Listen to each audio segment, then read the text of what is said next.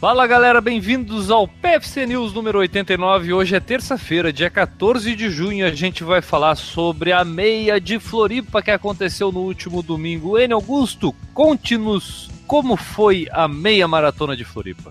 Eu vou contar e a minha primeira pergunta é: você foi nela? Eu fui. Eu não te vi. Eu fui, eu tava lá em 2012. Ah, tá. Então tá. É porque tu falou que ia participar e no final das contas todo mundo. Cadê o Guilherme? Cadê o Guilherme? Disse, não veio. Ficou em casa por causa do frio. Como assim ficou em casa por causa do frio? Não é gaúcho lá do Rio Grande? Ah. Não. Se eu gostasse de frio, eu tava morando lá até hoje, né? já, vim, já vim pra cá pra fugir do frio. Aí me amanhece essas semanas todas aí com frio, cara. Não. Não deu, né? Não deu. Bom, mas então, eu fui lá e participei da prova dos 21 quilômetros. Foi um dia muito bom em Floripa. A meia de Floripa acho que nunca teve um dia com clima tão bom assim para correr. Tava gelado, tava frio, é verdade. Mas para correr, tava perfeito. Teve muita gente que fez seus melhores tempos ou que conseguiu correr e desenvolver bem.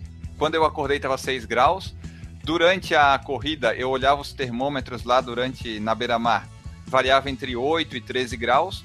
Tava temperatura boa, quase nem precisou de água, tinha hidratação sobrando ali, é, nem precisava tanto o dia como tava ali. Foi bem tranquilo, tinha sol também. Foi uma das corridas que eu fui em busca do sol, sabe? Eu vi o sol ali na beira-mar ali, não, vou pro sol, vou sair da sombra. Porque tava um ventinho gelado, mas tava bem bom para correr.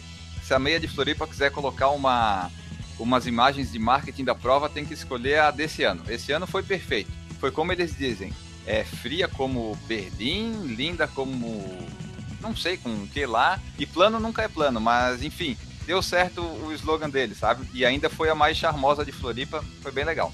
Legal, cara. Ideia de quantos participantes? Ponto, já deu alguns detalhes. O pessoal, inclusive, que quiser ler o relato do Enio, tem o post já no, no site, né?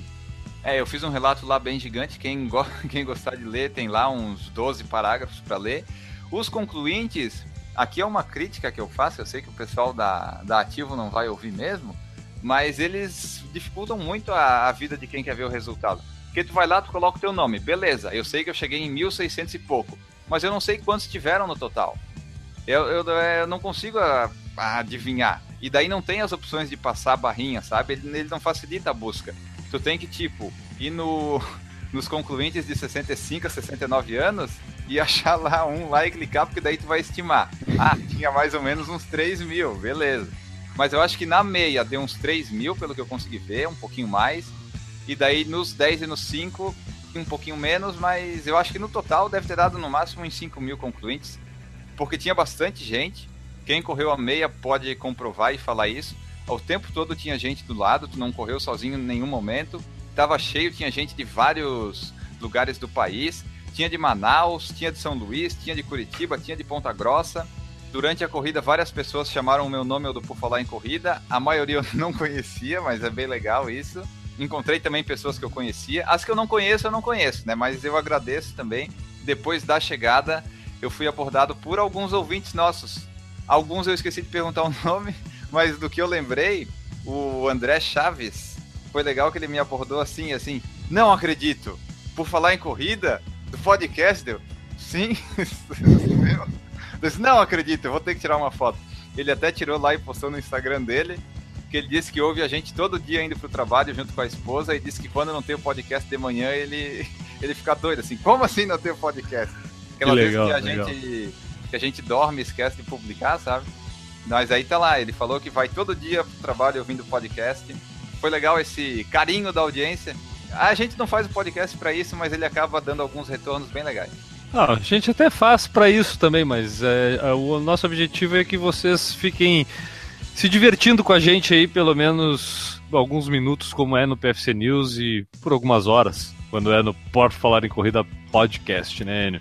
Mais alguma coisa sobre a meia de Floripa? Já estamos aguardando para o ano que vem. Ah, com certeza. A meia de Floripa, se você está ouvindo e nunca participou, participe que vale a pena. Essa eu tenho quase certeza que vai ter ano que vem, em 2017 de novo. Geralmente é no segundo, no primeiro domingo de junho que tem. Vale muito a pena você vir aqui. Se você não fizer o seu melhor tempo, você vai passar pela ponte, você vai conhecer a cidade, vai ser bem legal. Eu recomendo. Inclusive, muito. foi aferida pelo Data Enio e certificada para recordes pessoais essa, essa prova. Porque ontem tivemos vários recordes pessoais, uh, até devido, como tu falou, ao clima que foi bem favorável para correr. E o Data Enio homologou a prova. Sim, com certeza. No meu GPS marcou 21 e 300, que é o que eu considero, e eu também não corri linha reta, eu tava cagando e andando para onde eu tava correndo porque não estava preocupado com o tempo, só em fazer sub duas horas. E bateu sim, todos os GPS que eu conferi deu a mais. No meu padrão, totalmente aceitável. Maravilha, então. Se você participou da meia de Floripa, de repente viu o Enio, mas não abordou ele, é... mande a mensagem pra gente. Diga aí o que você achou da meia de Floripa. Se ficou com vontade de participar de novo, se não ficou, como é que foi seu desempenho, mande lá para porfalarencorrida.com, entre no saque e mande sua mensagem. A gente vai ficando por aqui. Volta amanhã com mais PFC News. Um abraço para todo mundo. Tchau.